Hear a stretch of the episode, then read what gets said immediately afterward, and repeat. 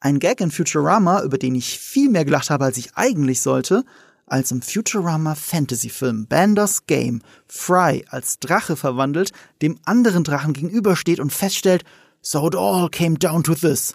A Dungeon and Dragons. Und dann Zoidberg sich an die Stirn fasst und sagt, I didn't see that coming. Das ist einer meiner absoluten Lieblingsgags in diesem Film. Und einer tatsächlich meiner ersten Schritte in Richtung D&D, glaube ich. Ähm, das reicht natürlich nicht, um über den Film Dungeons and Dragons zu reden. Ein bisschen mehr Background habe ich sogar. Aber damit wir hier auch wirklich äh, qualifiziert über Dungeons and Dragons reden können und Eve noch nicht mal qualifiziert genug war, den Film überhaupt gesehen zu haben, habe ich mir andere Hilfe und Unterstützung geholt, nämlich meine liebe Kollegin Sophia. Hi, Sophia. Marco, hi.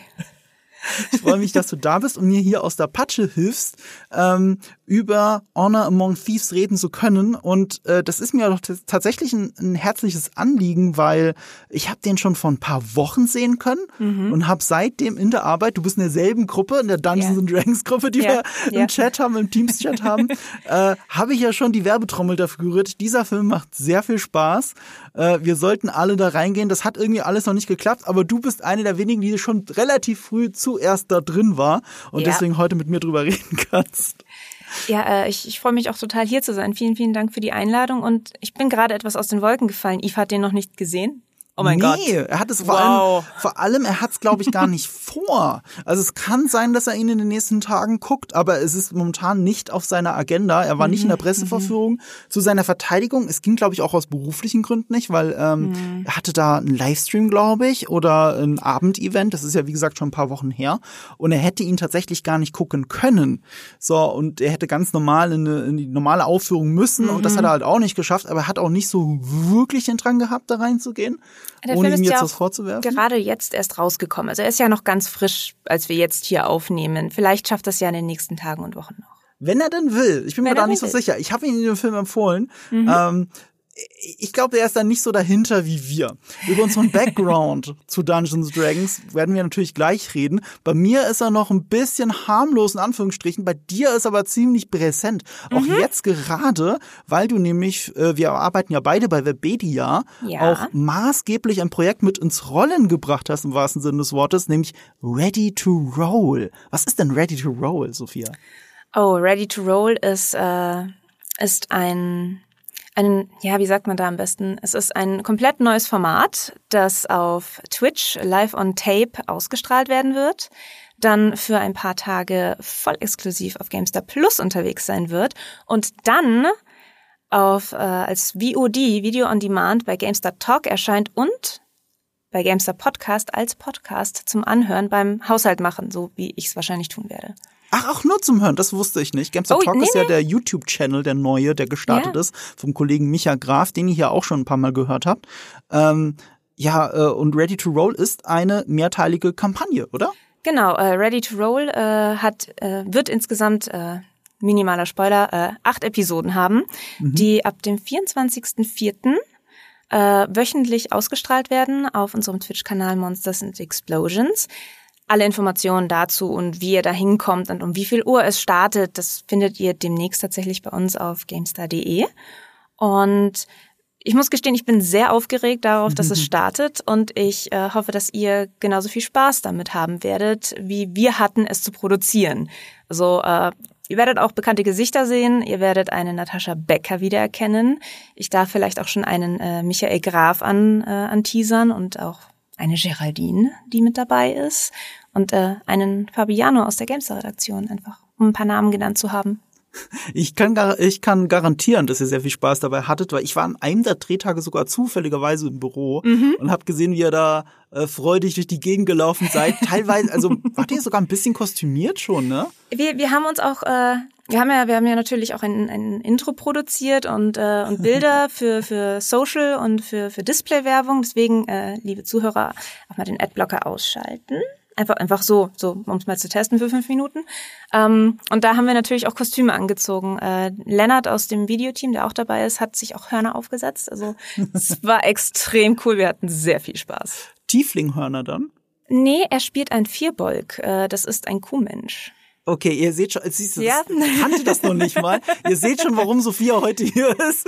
Ich brauche die Hilfe heute. Ich weiß, dass das Thema Tiefling auch ein Thema ist, äh, das die Mhm. Hardcore-Fans mit diesem Film haben werden. Äh, ähm, ja, ja, da- dazu, dazu kommen wir noch alles. Ja. Wir werden auch über diesen Film reden. Wir werden nicht nur über D&D reden, aber ich glaube, man kommt nicht umhin über die Magie die Dungeons and Dragons tatsächlich ausstrahlt, im wahrsten Sinne des Wortes. Äh, auch bei diesem Film und generell über das Thema, dass man das einfach thematisieren muss. Ähm, und ihr hört es ja raus, Sophia kennt sich da durchaus aus. Wie gut kennst du dich denn aus? Ich weiß, du bist, glaube ich, sogar Spielleiterin, oder? Also ich habe tatsächlich als Spielleiterin angefangen, weil ich keinen Spielleiter kannte, aber unbedingt spielen wollte. Und äh, es so jeder Dungeons and Dragons Spieler und vor allem jeder Spielleiter wird halt sagen, ja, der Spielleiter hat die härteste Aufgabe, weil du bist für alles verantwortlich am Ende des Tages. Du musst dich auskennen in der Welt, in der du spielst, mit dem Abenteuer, das du spielst, während sich die Spieler theoretisch einfach nur mit einem Stift und Papier hinsetzen können und genießen können in Anführungsstrichen. Ne?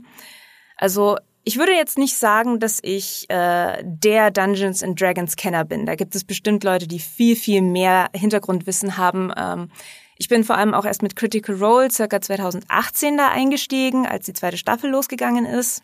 Das ist ein Streaming-Event, oder? Ich kenne es nämlich nur vom Hören sagen. Genau, also Critical Role ist ähm, eine Gruppe äh, amerikanischer Synchronsprecher. Manche von euch kennen vielleicht Matt Mercer, Matthew Mercer, der unter anderem Jesse McCree, wie er früher mal hieß, in Overwatch gesprochen hat. Äh, oder äh, seine Ehefrau Marisha Ray ist mit dabei, die Jaina-Sprecherin, Laura Bailey, ihr Ehemann äh, Travis Willingham ist Ah, auch dabei. Laura Bailey ist äh, die aus Last of Us. äh, Part two. eine von denen aus Last of Us. Ja, äh, Abby halt, ne? Genau, und die Hauptdarstellerin aus den äh, Last of Us Spielen, Ashley Johnson, ist ebenfalls mit dabei. Ach, das wusste ich gar nicht. Die ist auch ich da. Mhm. Ich, ich habe einmal den Mercer als Spielleiter gesehen. Das war ein verkaufter Stream. Ich glaube, nicht Baldur's Gate. Wie ist das andere, das davor kam vom gleichen Entwickler? Also nicht das neue Baldur's Gate 3. Äh, Divinity Original Sins 2? Ja, genau. Da gab's, da ga, die haben ja so einen Dungeon Master Modus, Ja. dass du quasi in dem Videospiel ein richtiges Pen and Paper Rollenspiel spielen kannst. Und Mhm. das war ein verkaufter Stream und den hat der Mercer als Spielleiter, glaube ich, gemacht. Ja. Und den habe ich tatsächlich gesehen. Ja, nice. Aber jetzt noch eine, eine Frage. Sagt dir der Name Sam Riegel etwas? Nee. Gar nicht. Äh, Gar nicht. Okay, der ist auch mit dabei und einfach für, für alle, die, die so mithören. Der hat unter anderem die neue DuckTales-Serie als äh, Regisseur betreut.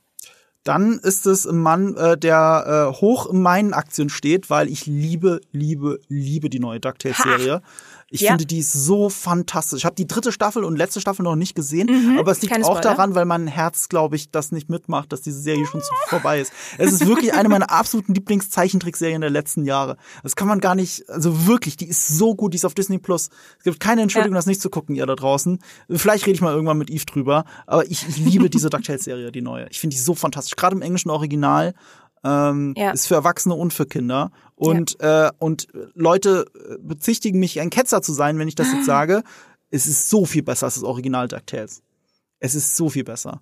Schlauer, mehr Meta, viel näher an aktuellen Themen, äh, viel interessanter, sogar krasser gesprochen, äh, so ein unglaublich guter Voicecast. Der Zeichenstil ist für viele gewöhnungsbedürftig, das verstehe ich, das muss man akzeptieren, aber ich liebe die neuen DuckTales. Ähm, irgendwann werde ich dem auch mal ein Video widmen oder so. Also ich weiß jetzt nicht, ob ich dir da 100% zustimmen kann, aber das liegt ho- schlicht und ergreifend daran, dass ich die alte DuckTales-Serie das letzte Mal gesehen habe, als Ja. ich zehn war. Das ist halt eine Kinderserie Ne? und das ist Ja, ja, auch cool. Ich habe als Kind geliebt. Das ist eine reine Kinderserie und das ist super. Da ist überhaupt nichts Verwerfliches dran. Die neue, die neue Serie ist aber für halt- Kinder und Erwachsene. Ja. Und, und, und wirklich viel anspruchsvoller, während sie gleichzeitig sehr kindisch sein kann. Mhm. Ich, ich finde das wirklich eine ganz, ganz tolle Serie, bei der man manchmal weinen möchte. Und jetzt erzähl mal mal bitte, bei welcher alten DuckTales-Folge du weinen willst. Wie gesagt, daran erinnere ich mich dann. Ja, gibt's ich erinnere mich an Du das würdest dich dran erinnern, Ich wenn's einen Moment gäbe. Ja, Du genau. würdest dich dran dann, erinnern. dann würde ich das wahrscheinlich im Hinterkopf haben. Da kann ich dir mehr von Captain Baloo und seiner tollkühnen Crew erzählen, aber ich glaube, wir schweifen gerade total ab. Es tut mir sehr Naja, leid. das ist, äh, du, du hast wirklich diesen Podcast noch nicht gehört, weil das ist ja völlig normal. Es, es, es gehört zum übergeordneten Thema dazu, weil ein bisschen, was verbinden wir denn mit D Ja. und D? Also bei dir ist es, ähm, habe ich es richtig rausgehört, auch so erst die letzten Jahre? Gar Tatsache. nicht so lange? Also Ja? ich bin ein Kind der 90er, 93 geboren. Das heißt, ich habe halt äh, D&D in den 80ern nie mitgemacht. Und ich äh, bin sehr behütet aufgewachsen. Ich bin viel draußen gewesen. Ich habe Dungeons and Dragons oder so Pen and Papers mhm. an, an sich, das habe ich tatsächlich erst in meinen frühen Zwanzigern für mich entdeckt. Ja, Videospiele natürlich, kenne ich schon. Mhm. Videospiele sind ja, wenn, wenn man wenn man es nicht so streng betrachtet, eine Art Weiterentwicklung von Pen and Papers im Grunde des so ne Rollenspiele. Ist es tatsächlich absolut. Und äh, darüber bin ich dann tatsächlich auf Critical Role gekommen. Die haben mich total unterhalten und ich wollte dann einfach irgendwann spielen und habe mir das Spielleiterhandbuch gekauft, habe mir eine eigene Welt ausgedacht und habe zwei meiner Freunde dazu gezwungen, das mit mir zu spielen. Und sie hatten Spaß, glaube ich. das, ist, sehr schön. Es, es, hat ja auch so, es hat nochmal äh, so eine Renaissance bekommen, finde ich, durch Stranger Things dass mehr mhm. Leute sich damit auseinandergesetzt haben, obwohl das nur in wenigen Szenen überhaupt ein Thema war. Aber bis auf die, ich glaube, die, äh, die letzte Staffel, die hat mhm. das nochmal zum größeren Thema gemacht, ohne ja. dass wirklich Dungeons and Dragons gespielt wird. Weg, Aber das hat nochmal zu einer Renaissance, glaube ich, geführt. Das ist ja witzig. Ich habe gedacht, du, ich habe, also ich wusste ja nicht, wie tief oder ja doch, wie tief du drin bist und hätte erwartet, dass du äh, schon länger dabei bist als ich. Dabei ist auch wirklich in Anführungsstrichen bei mir. Ähm, ich bin ja ein Kind der 80er, auch wenn man mhm. das viele Leute immer äh, schockiert. Und ähm, eines meiner ersten großen PC-Spiele, das mhm. mich wirklich beeinflusst hat, äh, hat war Diablo 1. Äh. Und Diablo 1 merkt man ja auch noch diese Rollenspiel- ähm, Ursprünge auch so ein bisschen an, mhm, auch wenn das mhm, das ist, was ja. wir heutzutage gerne Action-Rollenspiel äh, nennen, obwohl es ja. eigentlich, glaube ich, einen richtigen Begriff dafür gibt. Äh, Click and Slay? Nee, oder doch Click and Slay? Ich glaube Click and Slay, nee. oder irgendwie sowas. Hack and Slay, Hack and Slay. Eigentlich ist es ein Hack and Slay. Mhm. Eigentlich ist es ein Hack and Slay, aber ja. wir sagen im Deutschen gerne Action-Rollenspiel, weil das mal in irgendeiner Zeitschrift, und ich glaube, es war tatsächlich die GameStar, diesen, diesen Genrebegriff dafür definiert hat und seitdem haben das dann alle voneinander abgeschrieben. Das, mhm. das habe ich mal irgendwo auch, ich glaube sogar in der Gamestar gelesen, äh, dass dieser Begriff eigentlich falsch ist, Action-Rollenspiel. Aber mhm. wir benutzen ihn gerne dafür. Und ich kam so aus der Diablo-Richtung, als ich zum ersten Mal Neverwinter Nights auf dem PC gespielt habe. Ja, da bist du ja genau richtig. Ja, aber das hat mich auch so verwundert. Ich kannte ja, ich kannte, ich hatte keine Berührungspunkte, keine richtigen Berührungspunkte mhm. mit Pen and Paper. Und wenn du Neverwinter Nights, also nicht das Online-Rollenspiel, ja. ich glaube, da gab es ja noch so ein Online-Rollenspiel, sondern das Singleplayer. MMO, glaube ich sogar, ja. Ja, ne, das gibt's ja immer noch. Aber ich habe ja das äh, Neverwinter Nights, das ähm, äh, Hack and Slay quasi gespielt. Mm. Das, das lose angelehnt noch, also vom Spielprinzip her an, ich glaube, es ist ja auch von BioWare, äh, von Baldur's Gate noch an, so mhm. angelehnt ist. Mhm. Und ähm, also Neverwinter, Baldur's Gate, wer den Film schon gesehen hat, äh, ahnt, dass es da starke Verbindungen ja. gibt. Und ich war mit Neverwinter Nights, war ich äh, äh, eben sehr verbunden, das habe ich geliebt. Ich habe da sehr viel Zeit im Character Editor verbracht. Das war schon meine ersten Berührungspunkte mit mit ähm, mit Rollenspiel, weil bei mhm. Diablo wählst du halt einen Charakter, je nach Gusto, ne? Was dir halt so so, oh, Nekromanten sehen irgendwie cool aus, dann nehme ich doch die, egal ja, was ja. die eigentlich kämpfen, dann drücke ich ihm so trotzdem ein Schwert in die Hand. Das ist Diablo. Ähm, aber äh, äh, bei Neverwinter Nights Nights, da habe ich Stunden gefühlt in Charaktereditor verbracht, mhm. nur um die Klasse dann ein paar Stunden zu spielen und festzustellen, nee, ich will doch was anderes. Habe wieder von vorne angefangen. so, und was mich da schon immer verwirrt hatte, weil ich das ja nicht besser wusste, mhm. war das Log dieses Log, dieses äh, Protokoll, das an der Seite mitläuft, weil das kommt mhm. ja, hat ja immer noch Rollenspiel-Ur äh, Wurzeln, Rollenspiel-Wurzeln. Ja. Und dann stehen da so Sachen drin wie 1W äh, und Würfel. Und ich sage, hä? Was ja. passiert hier gerade? Was wird hier gewürfelt? Das ist doch einfach nur, macht doch einfach Schaden, fertig. So, aber nein, da war ja natürlich ein richtiges Rollenspielsystem im Hintergrund. Das war meine eine Berührung, meine spielerische Berührung damit. Und mhm. meine richtige erste Berührung damit zu verstehen, warum Leute Pen and Paper spielen, ist die berühmte Community-Episode, die ihr leider nicht mehr auf Netflix findet, zu dem Thema Dungeons and Dragons. Also Community, die Serie von mhm. Dan Harmon, der dann auch Rick and Morty gemacht hat, unter anderem, ähm, die hatten eine Folge, in der sie mhm. in ihrem Studiertisch, im Studierzimmer, nur Dungeons and Dragons gespielt haben. Cool. Und das war so geil gemacht, weil es so sehr mit deiner Fantasie spielt. Die sitzen da und jeder in seiner Rolle und alle haben am Anfang auch gar keinen Bock drauf, aber es gibt halt einen richtigen Spielleiter und äh, es gibt eben, äh, ich glaube, Abed war der Spielleiter mhm. und die Figur, um die es eigentlich ging in dieser Folge, die war eben ein erfahrener Dungeons Dragons Veteran und mhm. der wurde an der, mhm. an, an der Community College gemobbt und die anderen haben sich entschieden, dann zusammen mit ihm Dungeons Dragons zu spielen, um ihm so ein oh. freundschaftliches Gefühl zu geben. Eine sehr eine sehr äh, ähm, äh, schöne Geschichte eigentlich. Ja. Und, und das Besondere an der Art, wie sie es erzählt haben, ist, die Leute sitzen am Tisch und sie haben einfach Musik, äh, Soundeffekte haben sie immer drunter gemischt. Sie haben alles, was in der Fantasie dieser Figuren passiert, für uns Zuschauer nochmal äh, audiovisuell aufgearbeitet, indem du die Geräusche hörst. Und wenn Ja. du einen Pfeil schießt, dass du den Pfeil hörst. Und das hat es Ah, so wie aufgewertet. schön. Und da habe ich zum ersten Mal verstanden, was die Magie von Pen and Paper ist.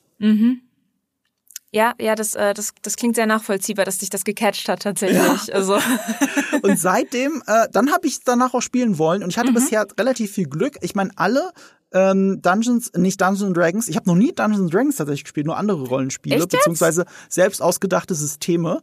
Ähm, weil ich habe es immer, ich habe es nie privat gespielt. Ich habe immer Mhm. im beruflichen Kontext Pen and Paper gespielt. Es war immer in Streams oder in VODs und Mhm. es war immer mit, ähm, also fast immer mit Ben von Ben and Paper. Den kennst Ja. du vielleicht als Spielleiter. Der, der ist ein Begriff, denke ich. Der ist ein hervorragender Spielleiter. Grüße Ja. an Ben. Und das, ich meine, was für ein Glück ist das eigentlich, dass es die paar Mal, wo ich Pen and Paper gespielt habe, immer Ben mein Spielleiter war oder äh, Mayri Stritter. Ich war auch mal bei ihr bei Orkenspalter TV im Stream und habe da auch mal äh, eine Star Trek Kampagne mit ihnen gespielt. Und äh, Mayri Stritter war meine äh, Mhm. Spielleiterin und das war ich meine, viel besser kann man es eigentlich nicht machen. Ich will diesen Streak eigentlich nicht kaputt machen, aber ich kenne auch keine schlechten Spielleiter. Also alle, von denen ich weiß, auch so wie du, die Spielleiter gemacht haben, du merkst, da ist so eine so, so eine in- kreative Inbrunst da drin. Und für jemanden, Ja. der selber aus dem kunstschaffenden Bereich kommt und das auch mit studiert hat und auch gelernt hat, irgendwie Texte zu schreiben, also Geschichten zu schreiben, Mhm. ich habe immer so großen Respekt davor. Und ich, ich liebe das, äh, äh, zu sehen, was ein Spielleiter sich ausgedacht hat. Ja, same, da bin ich bei dir. Und ich meine, es, du hast recht, es gibt halt in dem Sinne keinen schlechten Spielleiter, es gibt halt vielleicht nur nicht den richtigen Spielleiter für dich. Also, oh, guter Punkt. Weißt du, jeder Spielleiter äh, hat einen anderen Stil. Ähm, ich spiele zum Beispiel aktuell in einer Kampagne mit einem anderen Kollegen, mit dem lieben Jakob, äh, den, den du kennst, die Zuhörer wahrscheinlich nicht so. Äh, auch ein ganz, ganz netter Kollege, der gerade eine seine erste Kampagne meistert. Und sein Fokus liegt halt sehr auf, auf Powerplay. Also die Charaktere hat er mit uns zusammen erstellt und wir sind halt äh, tatsächlich einfach gestreamlined, okay? Also wir sind voll auf maximalen Schaden und auf Utility ausgelegt.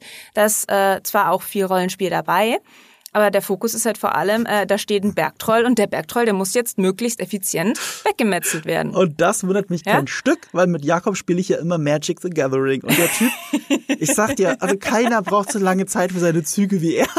Und es ist absolutes Powerplay. Das ist so, wie hole ich das Mhm. meiste aus? Wie kann ich jedes Fitzelchen Mana richtig ausgeben, Ja, um das ja. Optimale rauszuholen? Sowas kann sehr anstrengend sein. Aber Ja. auch das gehört eben dazu bei kompetitiven schau. Spielen. Und, und das Ding ist, manche Leute, die mögen diesen Stil lieber und manche Leute, die mögen den gar nicht. Da ist dann vielleicht zum Beispiel die Natascha Becker oder auch eine, eine Mairi. Also Natascha werdet ihr in Ready to Roll Meistern sehen. Und äh, Mairi äh, könnt ihr tatsächlich aktuell auf äh, Monsters and Explosions bei Zelle 13 äh, in voller Aktion sehen. Ähm, die halt mehr, ein bisschen mehr Wert auf, auf Rollenspiel und ein bisschen mehr Flair legen. Und ich sag jetzt mal so, es gibt für jeden Dungeon Meister, also für jeden Spielleiter da draußen eine Gruppe, die zu ihm oder ihr passt, genauso wie es für jeden Spieler einen passenden Spielleiter gibt. Und manchmal trifft man sich vielleicht nicht sofort und man muss mal hier und da einen Spielleiter ausprobieren und, und mal einen One-Shot machen und sich eingrooven oder vielleicht doch mit jemand ganz anderem spielen. Aber am Ende findet eigentlich jeder jemanden, der zu einem passt, mit dem man ein, ein schönes Spiel hinbekommt. Ich hatte bisher nur schöne Spiele und das ist tatsächlich, äh, da bin ich einfach sehr dankbar dafür, dass das bis jetzt so gut geklappt hat. Ähm, ich, ich verspreche, wir werden auch gleich endlich richtig über den Film reden. Nur eine Sache möchte ich noch loswerden an der Stelle, äh, weil, weil's mich, weil du jetzt gerade von Marie geredet hast und, Ja. und und das sind so diese kleinen Dungeons and Dragons Momente oder nee nee die kleinen Rollenspielmomente, die mir zeigen, warum das so eine eigene Magie hat. Ich war ja bei ihr in diesem Star Trek äh, ähm, äh, Stream und ich habe eine neue Rolle gespielt, die eines Romulaners. Und Oh. wir waren in einer Gruppe und ich war halt ein Romulaner und ich hatte auch, glaube ich, sogar eine Secret Agenda. Ich will mit dem Gegenstand, um den es ging, ich weiß schon gar nicht mehr, was es war, weil das ist egal. Äh, ich wollte mit dem abhauen. Ich, ich, ich wollte, äh, zumindest war ich daran interessiert, äh, e- sehr egoistisch, sehr narzisstisch getrieben. So, und man spielt ja in einem Rollenspiel wirklich eine Rolle. Das heißt, man kann auch wirklich Ja. der Böse sein.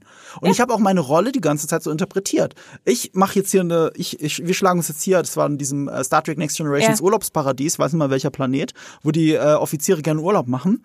Mhm. Und äh, ich habe diese Gruppe so manipuliert, dass wir zusammen dieses Artefakt holen. Und im richtigen Moment habe ich denen den Phaser in den Rücken geschossen und bin damit ab. Und ich werde nie diesen Moment vergessen. Es war einer meiner schönsten Rollenspielmomente, als Ja. der Blick von Mayre Stritter gerade so in die Kamera ging. Und sie hat dabei aber gelächelt, weil, what? Damit hat sie jetzt nicht gerechnet. Und ich dachte, eigentlich, ist das nicht sowieso meine Agenda von Anfang an gewesen?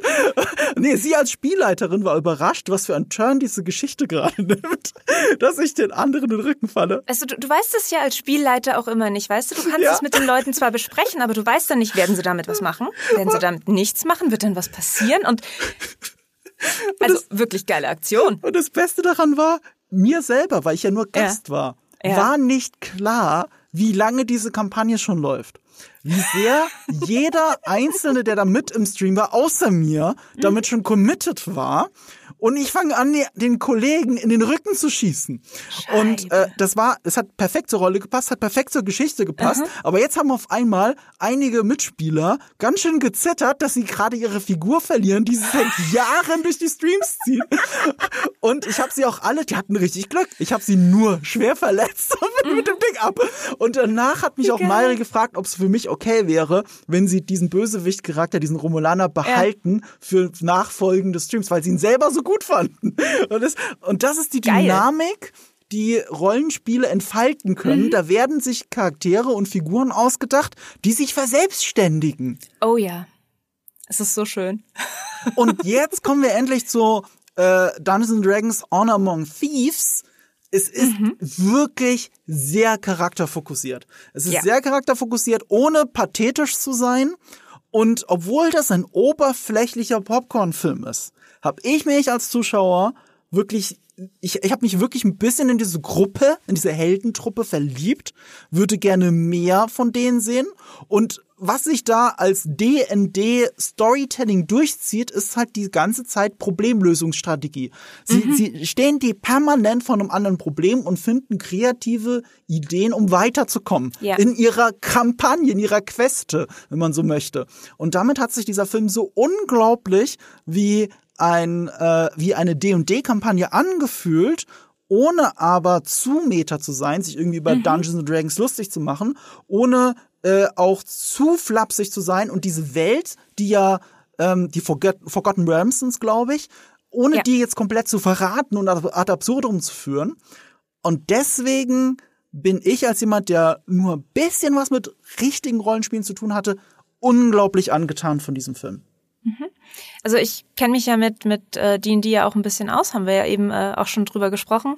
Und ich saß in dem Film drin und es hat sich für mich angefühlt, als würde ich das, was ich normalerweise in meinem Kopf sehe, wenn ich spiele, vor meinen Augen ausgespielt sehen. Ernsthaft? Oh. Es hätte, also ich hab, ich hatte, ich hatte das Gefühl, ich sitze in in zwei Filmen drinnen, weil in meinem Kopf hat mein Gehirn halt die Situation am Tisch dazugepackt. So, der Film geht los und ich habe gedacht so, okay, jetzt hat der Bade gerade eine Net 20 auf seine Backstory gewürfelt. Okay, alles klar. Supi. Herzlichen Glückwunsch, schmücke es aus, mach es wunderschön. Und das hat sich durchgezogen und es war, es hat gepasst, es war wunderschön. Das war wirklich einfach, oh Mist, wir haben hier ein Problem und wir müssen jetzt was dagegen machen. Okay, wir haben fünf Pläne. Hat alles nicht funktioniert. Durchs Fenster raus, go, rennen, springen, egal, wir schaffen das schon irgendwie. Bist du dir sicher, dass wir schaffen? Ja, ja, ja, ja. Also, es war, der Film ist eine D&D-Kampagne, wie man sie auch in der Realität selber spielen könnte, minus die Shopping-Episoden. Was heißt minus die Shopping-Episoden? Also im Film, das, das ist kein Spoiler, aber die Charaktere werden nicht drei Stunden lang in einem Laden stehen und mit einem Magier über den Preis des Heiltranks verhandeln. Äh, Ist das im Film passiert? Nein, eben nicht. Gott sei Ach Dank. so hast du das gemeint. Ach Ja. so. Ah, okay, okay. Ach, ja, ja, ja, ja. Also, ich, jetzt weiß ich auch, was du meinst. Ja, ja, stimmt. Es, gibt, Es ist das reine Storytelling der Geschichte, die im Spiel passiert, ohne die, die Dinge, die halt drumherum sind. Also da, also, ein, also eine, eine Runde Kampf in einem D&D dauert ja sechs Sekunden, dann mhm. würfelt man aus, wer als erstes drankommt in der Reihenfolge, das Initiative. Mhm. Und äh, dann darf sich halt jeder überlegen, was er in den sechs Sekunden macht. Und der Kampf hat in der Realität vielleicht 30 Sekunden insgesamt mhm. gedauert, maximal. Aber die Leute sitzen halt einen kompletten Nachmittag da und überlegen sich, mhm. okay, welche Attacke nutze ich? Was für einen Zauber verwende ich? Wenn ich jetzt das tue, kannst du dann das machen? Also halt einfach dieses ganze Planen drumherum raus und einfach nur das Schöne, was, was, was man sich dann vorstellt, wie es gewesen ist, mhm. auf der Leinwand. Das war wunderschön. Das stimmt. Und es ist auch sehr akkurat. Nach allem, was ich rausgefunden habe, mhm. und bitte korrigiere mich, wenn ich das komplett Falsches sage, ähm, sind alle Zauber, die man sieht aus dem Spiel, ja. Also es gibt, es gibt da quasi nichts, was so nicht wirklich im Spiel. Es gibt so ein paar kreative Freiheiten, wie zum Beispiel ein ja. Druide soll sich wohl nicht einfach so in einen Owl, Owl Bear heißt es, glaube ja, einen, einen Owlbär, einen, Eulenbären, ja, genau. Ja, ja, äh, äh, verwandeln können. Das wäre nicht möglich.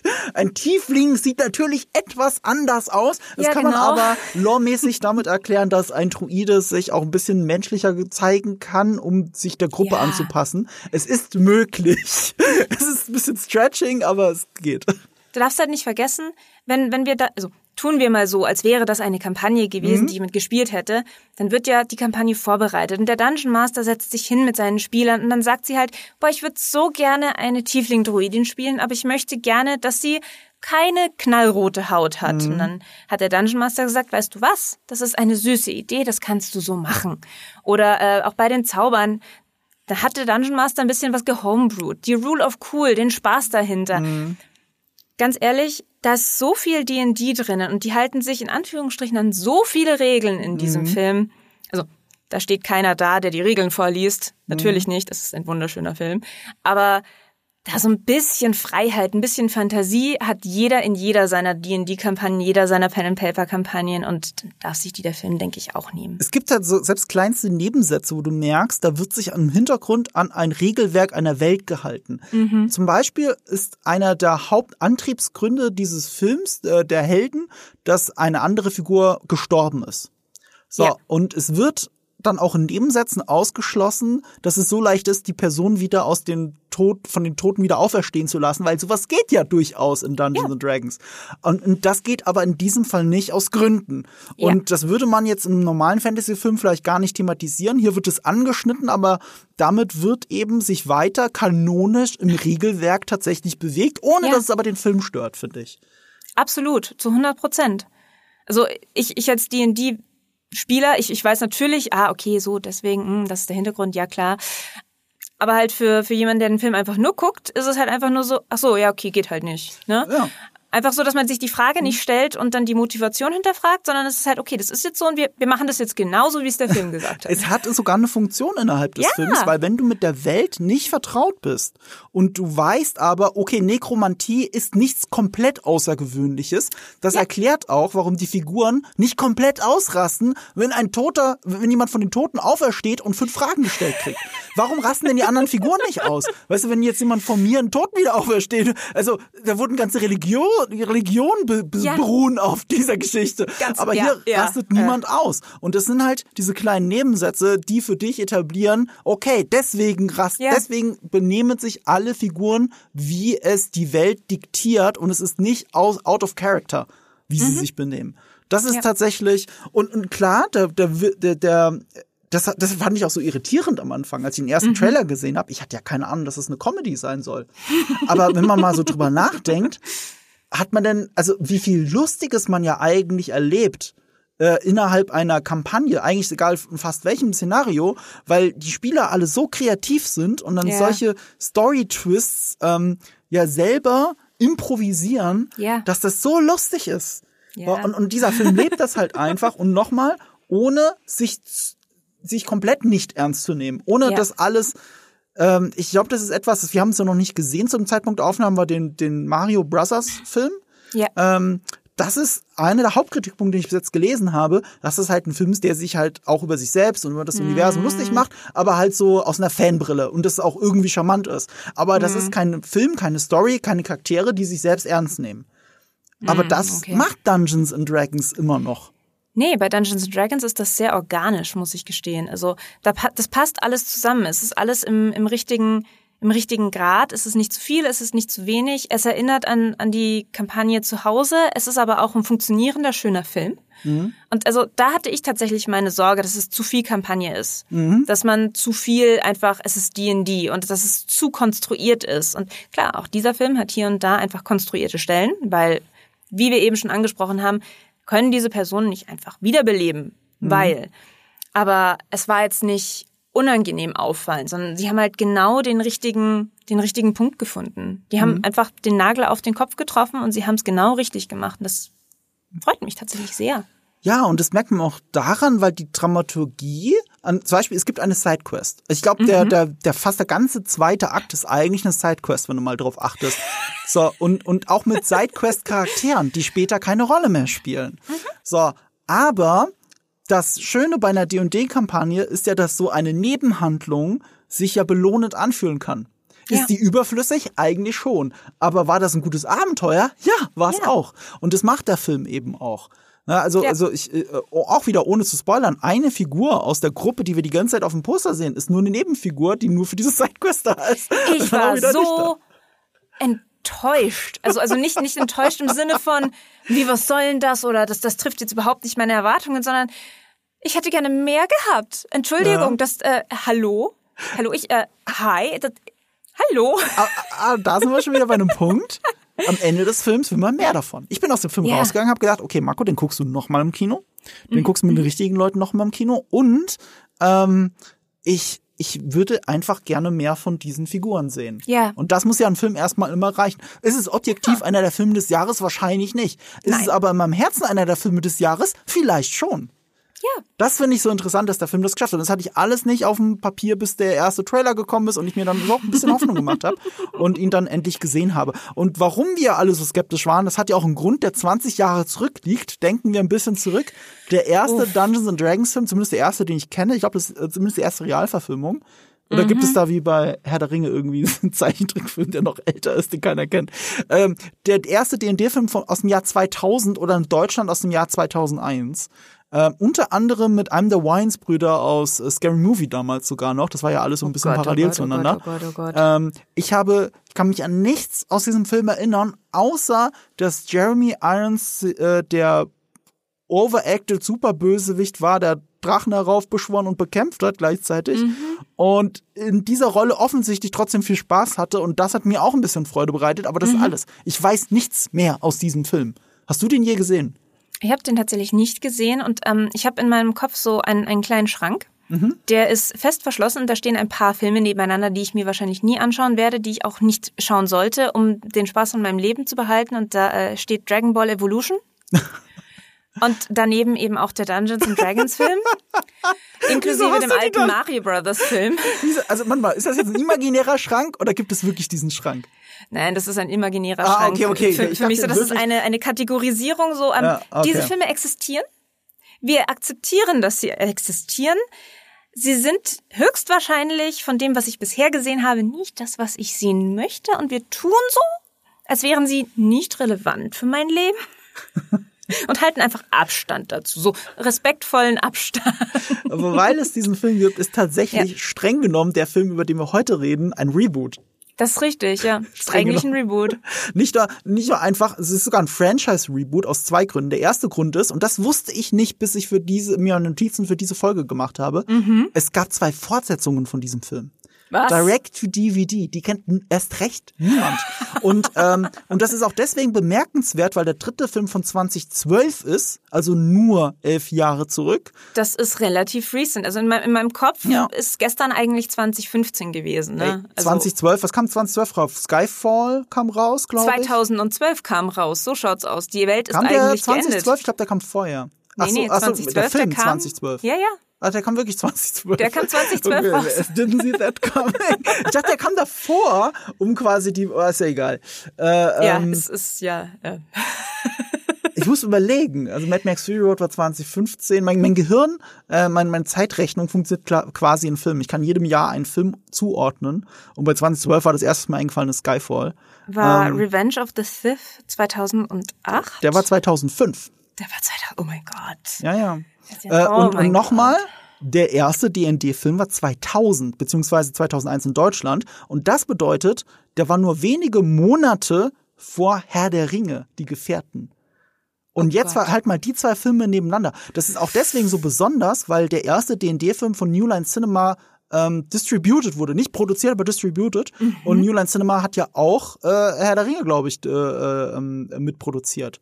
So, und das muss jetzt mal nur mal in deinen Kopf rein. Das eine ist Ja. Mhm. ein zeitloser Klassiker, der perfekt gealtert ist und für den jeder gerne noch eine Kinokarte jetzt noch einlöst. Ja. Und äh, das andere haben alle vergessen und es sieht schlimmer aus als ein Videospiel aus dieser Zeit. Also, Ja. also wirklich ganz, also sieht ganz, ganz grausig aus. Also die haben sich auf CGI verlassen, das bei weitem noch nicht so weit war. Und äh, das kannst du eigentlich niemandem antun. Und ich will nicht wissen, wie die der Direct-to-DVD-Filme aussehen. Ähm, das heißt auch, dass diese Rechte dieses Films, also dieser Filmreihe von New Line Cinema weitergewandert sind zu Warner, die glaube ich Ja. der Besitzer von New Line Cinema sind. Ich will nichts Falsches sagen, aber ich glaube so ungefähr. Und Warner wollte ursprünglich diesen Dungeons und diesen neuen Film produzieren. Das wurde daraus Warner wurde dann aber Universal und Universal hatte glaube ich sogar einen Rechtsstreit mit Warner oder Paramount und jetzt ist aber Paramount. Jetzt sind die Rechte bei Paramount, die haben diesen Ja. Film produziert und wie du mir vor der Aufnahme gesagt hast, produzieren sie anscheinend für Paramount Plus sogar eine Dungeons and Dragons Serie. Deswegen sage ich ein Reboot von einem Franchise mit einem neuen Franchise, weil es wird mehr passieren außer diesem Film. Ja, also äh, das, äh, das hat mir ein, äh, ein Kollege tatsächlich schon vor ein, zwei Monaten zugespielt. Einfach nur ein Screenshot, dass äh, Paramount Plus halt eben eine D&D-Serie tatsächlich bekommt. Ich habe mich sehr darüber gefreut, weil äh, mehr D&D-Content ist immer gut, finde ich persönlich. Ja, dann Natürlich, kannst du die anderen Filme ja noch gucken. Hätte ich jetzt niemand drauf. Wenn das so, also wenn das so allgemein gilt, dann musst du den Schrank, glaube ich, doch nochmal aufmachen. nur wenn ich äh, mit dir äh, nochmal in einem Podcast darüber reden darf. Dann müssen wir uns die nämlich beide angucken und dann, dann erzählen wir, ob sie wirklich so waren, wie wir sie jetzt gerade Ich einschätzen. weiß ja nicht, Eve zwingt mich ja schon mehr als die ersten vier Alien-Filme zu gucken. Das ist halt Okay. genug Trash für meine Seele. Ich komme vielleicht drauf zurück, äh, aber ich, schlechte Chance, dass ich mir den nochmal angucke. Aber vielleicht bei der Ja. Serie, vielleicht können wir bei der Serie nochmal reden, oder? Wenn doch noch ein zweiter Film kommt, weil so viel kann man ja schon mal sagen, ähm, dieser Film ist super erfolgreich. Ja. Oder zumindest erfolgreicher als alle gedacht haben. Der hat in den USA äh, John Wick vom Thron gestoßen und ist auf Platz Krass. 1 gelandet, was ziemlich krass ist. Aber gut, Ja. John Wick ist auch ein R-rated Actionfilm. Der hat irre viel Kohle dafür eingenommen, dass er ein R-rated Actionfilm Ja. ist und ist auch der erfolgreichste des Franchises. Aber es hat halt nur in Anführungsstrichen ein oder zwei Wochen, ich glaube eine Woche gehalten. Ja. Und dann kam tatsächlich ausgerechnet Dungeons and Dragons, damit hat keiner gerechnet. Und, äh, und der hat auch noch einen fantastischen äh, äh, Score, sowohl bei den Ja. Kritikern auf Rotten Tomatoes als auch beim Publikum. Ja. Also unabhängig davon, dass wir hier ihn schon die ganze Zeit gerade empfehlen, das machen alle anderen auch. Ja. Und das ist irgendwie schön und das ist auch schön zu wissen. Er hat jetzt schon die Hälfte seiner Kosten eingespielt ähm, Sehr und ist gut. gerade mal eine Woche im Kino. Ich bin gespannt, wie das sich weiterentwickelt und hoffe, dass es Fortsetzungen gibt. Zumindest wird es eben in Serienform fortgesetzt. Äh, hauptverantwortlich dafür sind die Regisseure und Drehbuchautoren äh, des Films John Francis Daly und Jonathan Goldstein. Und von den beiden haben wir schon einiges gesehen und gehört, mehr oder weniger. Ich glaube, ge äh, gesehen, äh, was sie nur geschrieben haben, haben sehr viele, weil es sehr erfolgreich war, Horrible Bosses in den USA oder wie er hierzulande heißt, Kill the Boss. Eins und zwei. Der erste, den ersten fand ich ziemlich gut, den zweiten eher nicht so, aber der immer noch okay. Ich weiß nicht, hast du die gesehen? Die Überhaupt nicht, das sagt mir leider gar nichts. Überraschend gut und auch überraschend Okay. gut gealtert, weil Kevin Spacey darin einer der Bösewichte ist im ersten Film. Passend. Horrible Bosses ist ein Film, der jetzt auch vielleicht nochmal ganz cool zu sehen ist, wenn man Ted Lasso-Fan ist, so wie ich, weil Jason Sudeikis da eine der drei Hauptrollen spielt. Der andere ist Charlie Day aus Always Sunny in Philadelphia und der dritte ist Jason Bateman und das sind drei Freunde, die sich äh, diese alte Hitchcock-Prämisse nehmen und äh, jeweils für jemand anderen äh, äh, ähm, den Boss umbringen wollen. Jeder hat einen sehr schrecklichen Boss, äh, unter anderem Jennifer Aniston und eben Kevin Spacey und Colin Farrell ist, glaube ich, noch im ersten Film. Und die sollen um die Ecke gebracht werden. Und das ist eine Krass. sehr lustige Prämisse und es ist tatsächlich ein sehr lustiger Film. Kill the Boss fand ich richtig gut.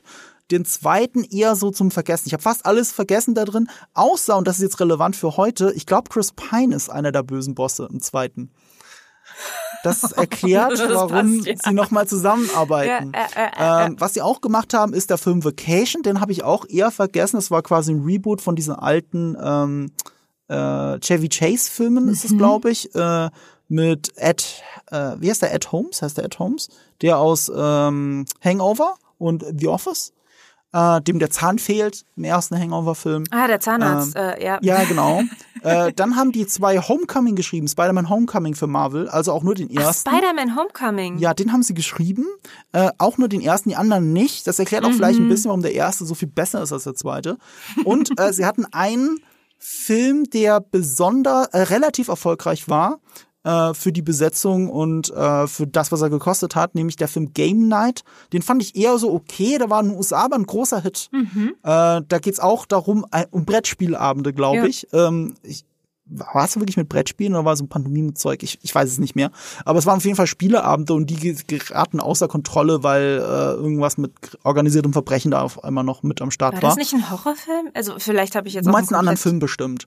Ja. Ähm, den Game Night, den ich meine, Gott, mit wem war der denn überhaupt? Ich weiß es nicht mehr. Waren es Jennifer Aniston und Jason Bateman? Bestimmt nicht. Boah. Warte, ich, ich gucke jetzt nach, weil ich will jetzt echt nichts Falsches sagen. Ähm, doch, äh, doch, das war äh, Jason Bateman tatsächlich und Rachel McAdams, die war's.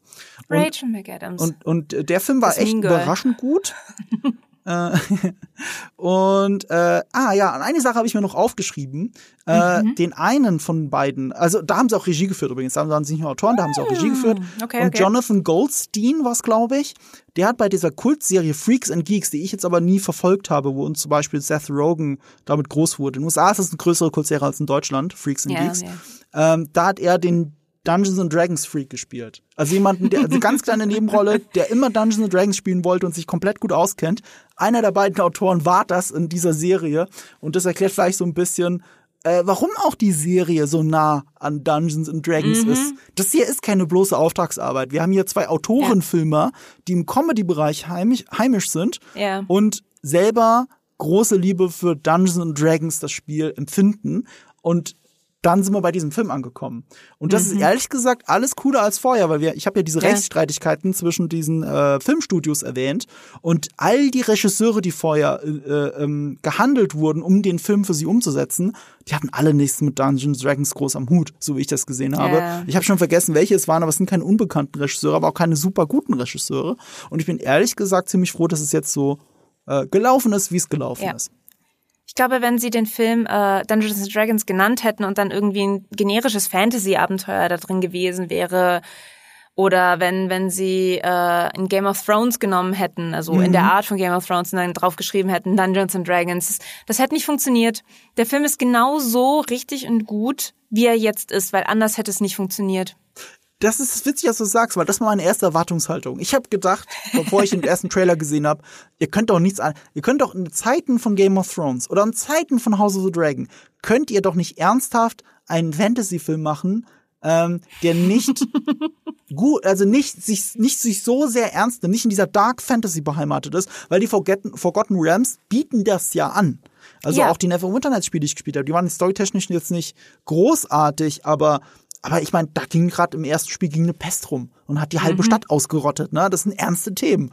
Ja. So, und ich hätte da jetzt keine Comedy drin erwartet. Dann sah ich den ersten Trailer und war erst verwirrt und dann so angetan davon. Und auch im Nachhinein habe ich mir gedacht, wie, wie clever ist das eigentlich? Ihr macht gerade einen Film für Dungeons and Dragons Spieler und der Film soll sich so anfühlen wie Dungeons and Dragons das Spiel, ohne ähm, ja. ja, ohne zu versuchen, im gleichen, in den gleichen Gewässern wie Game of Thrones, House of the Dragon oder von mir aus auch Ringe der Macht zu schwimmen, ja. sondern ihr, ihr macht gerade Dungeons and Dragons, das woran ja. man zuerst wirklich denkt, wenn man das Spiel spielt. Und das ist mir gar nicht in den Sinn gekommen. Ich habe immer gedacht, ja, man muss ja die Welt ernst nehmen und man muss ja ähm, äh, komplett düster sein. Nee, überhaupt nicht. Überhaupt nicht.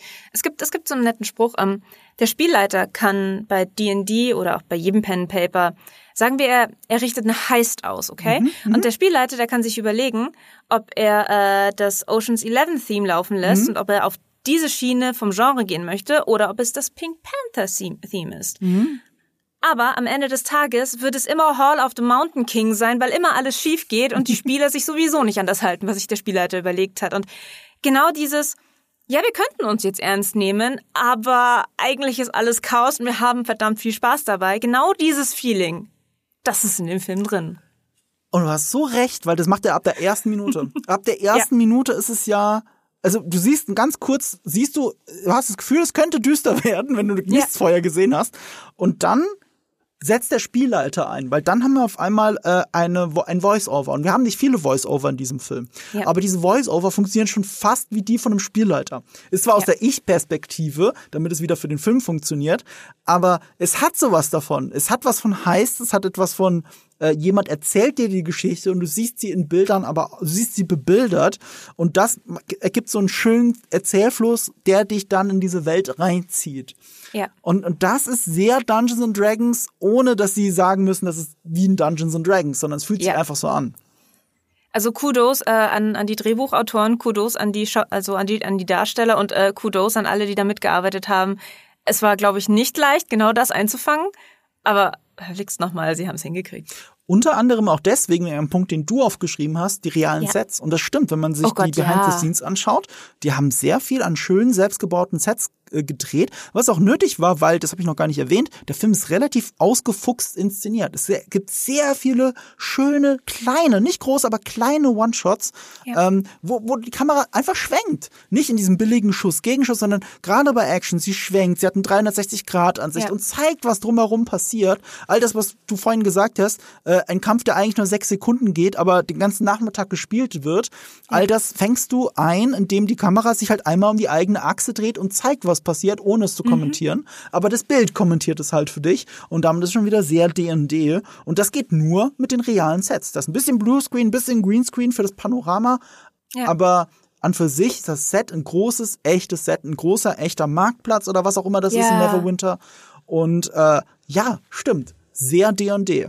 Also es hat mich tatsächlich sehr überrascht. Also ich saß in, in dem, äh, also der äh, Film beginnt mit äh, mit einem großen Pano-Shot über über ein Gefängnis, mhm. so mini minimalstes Spoilerchen. Ähm, und das war äh, zu 100% CGI und ich habe dann gedacht, okay, ja klar, gut, ist ein moderner Film. Ja, ich, ich, ich kenne die Grafik, ich weiß, wie das ausschaut und ich weiß, wie das aussehen sollte, ja, ja, ja, ja. Und dann plötzlich aber bist du drinnen.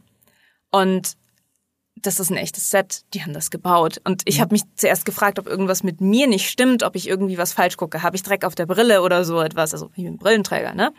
Und dann habe ich aber festgestellt, nee, das, das ist echt so. Und da stand, also in einer späteren Szene stehen sie vor einem kleinen, süßen Häuschen. Also sieht aus wie so ein, wie so eine kleine 200 Jahre alte Hütte aus mhm. dem irischen Hochland mhm. zwischen Hügelchen und so etwas. Und es ist halt einfach ein echtes, süßes, kleines Häuschen, das da jemand hingestellt hat. Und das ist so schön erfrischend und einfach angenehm. Und ich kann mir sehr gut vorstellen, dass das auch den Schauspielern tatsächlich geholfen hat, weil also wenn ich an Sir Ian McKelling denke, der im vollen Gandalf-Outfit todtraurig am Tisch ohne Zwerge saß mhm. und mit niemandem spielen konnte.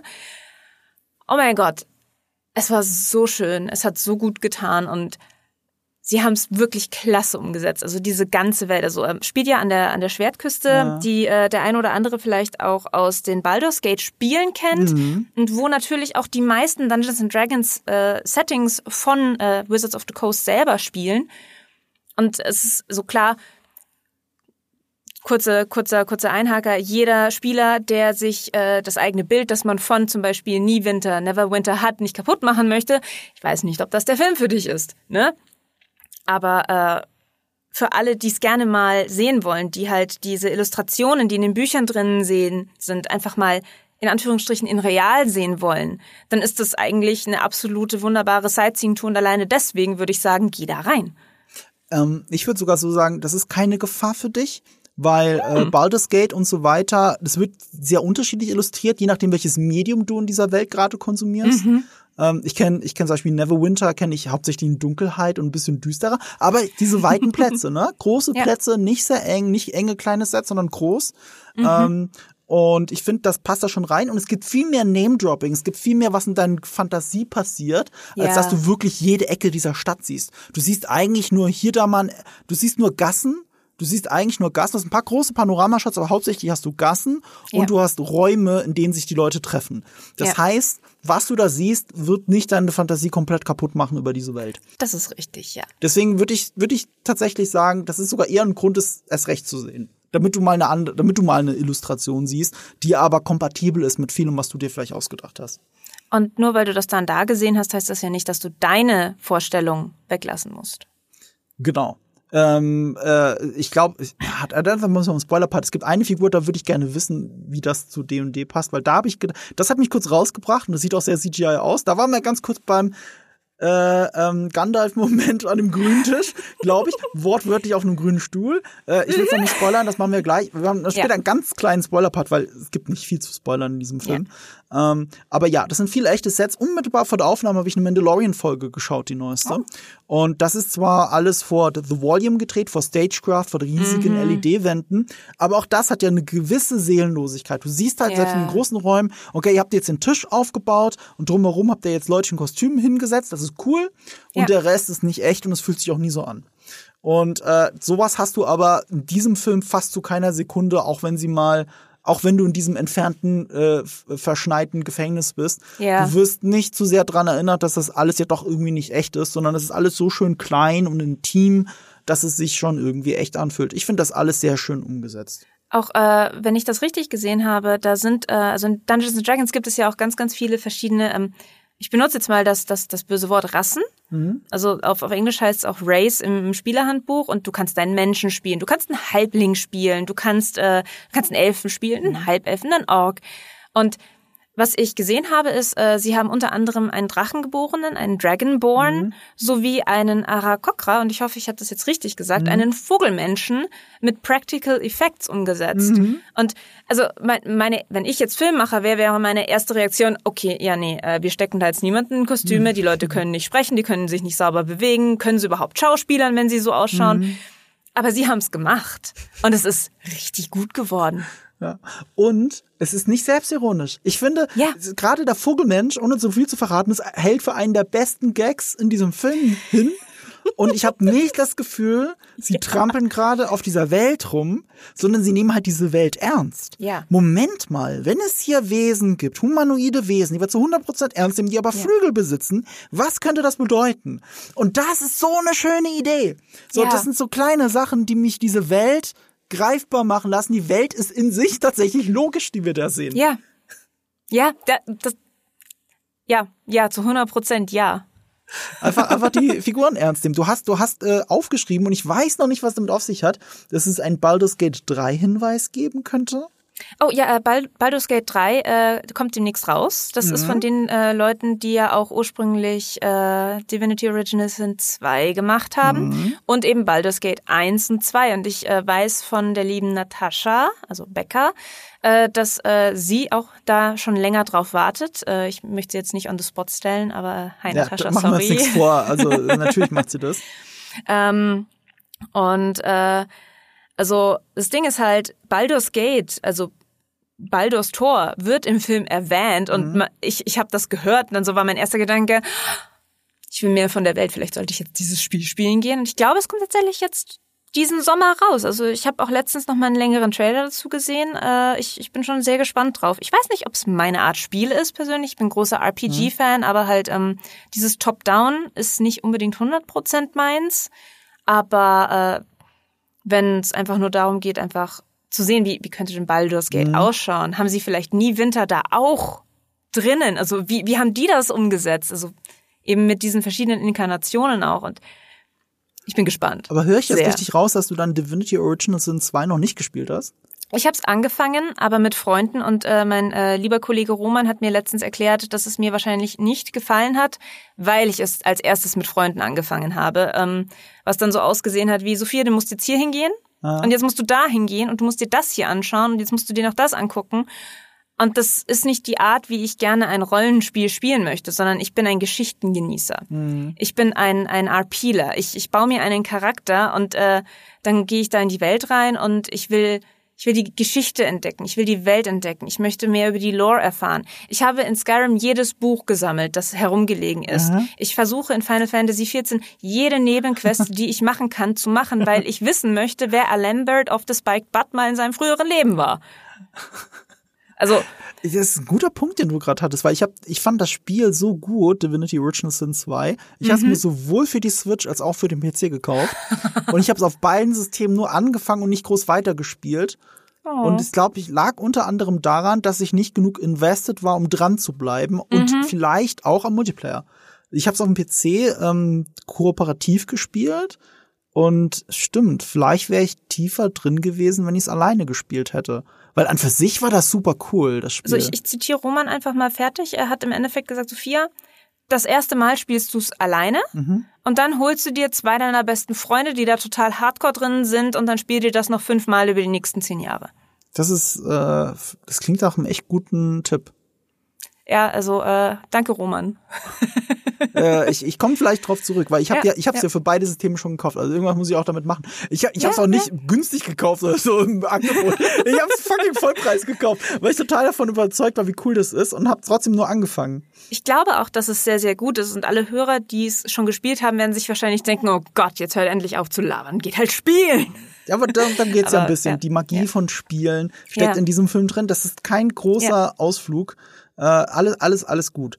Ähm, ich muss mich kurz überlegen, was hast du hier aufgeschrieben? Eventuell spawned der Movie ein dazugehöriges Setting? Ja, äh, mein, mein Gedanke war, ähm, also wir haben ja, äh, also die Schwertküste, mhm. diese Welt, äh, Ferryn, also da spielen ja auch schon ganz, ganz, ganz viele Dungeons and Dragons Settings drinnen tatsächlich. Ja. Und jetzt war halt mein Gedanke, also wir haben jetzt zuletzt tatsächlich äh, ein neues Starter-Set bekommen. Ich glaube, es ist das Geheimnis der Schiffswrackinsel. Mhm. Verlosen wir übrigens bei Ready to Roll, also äh, ne? so so so kleiner Hänger.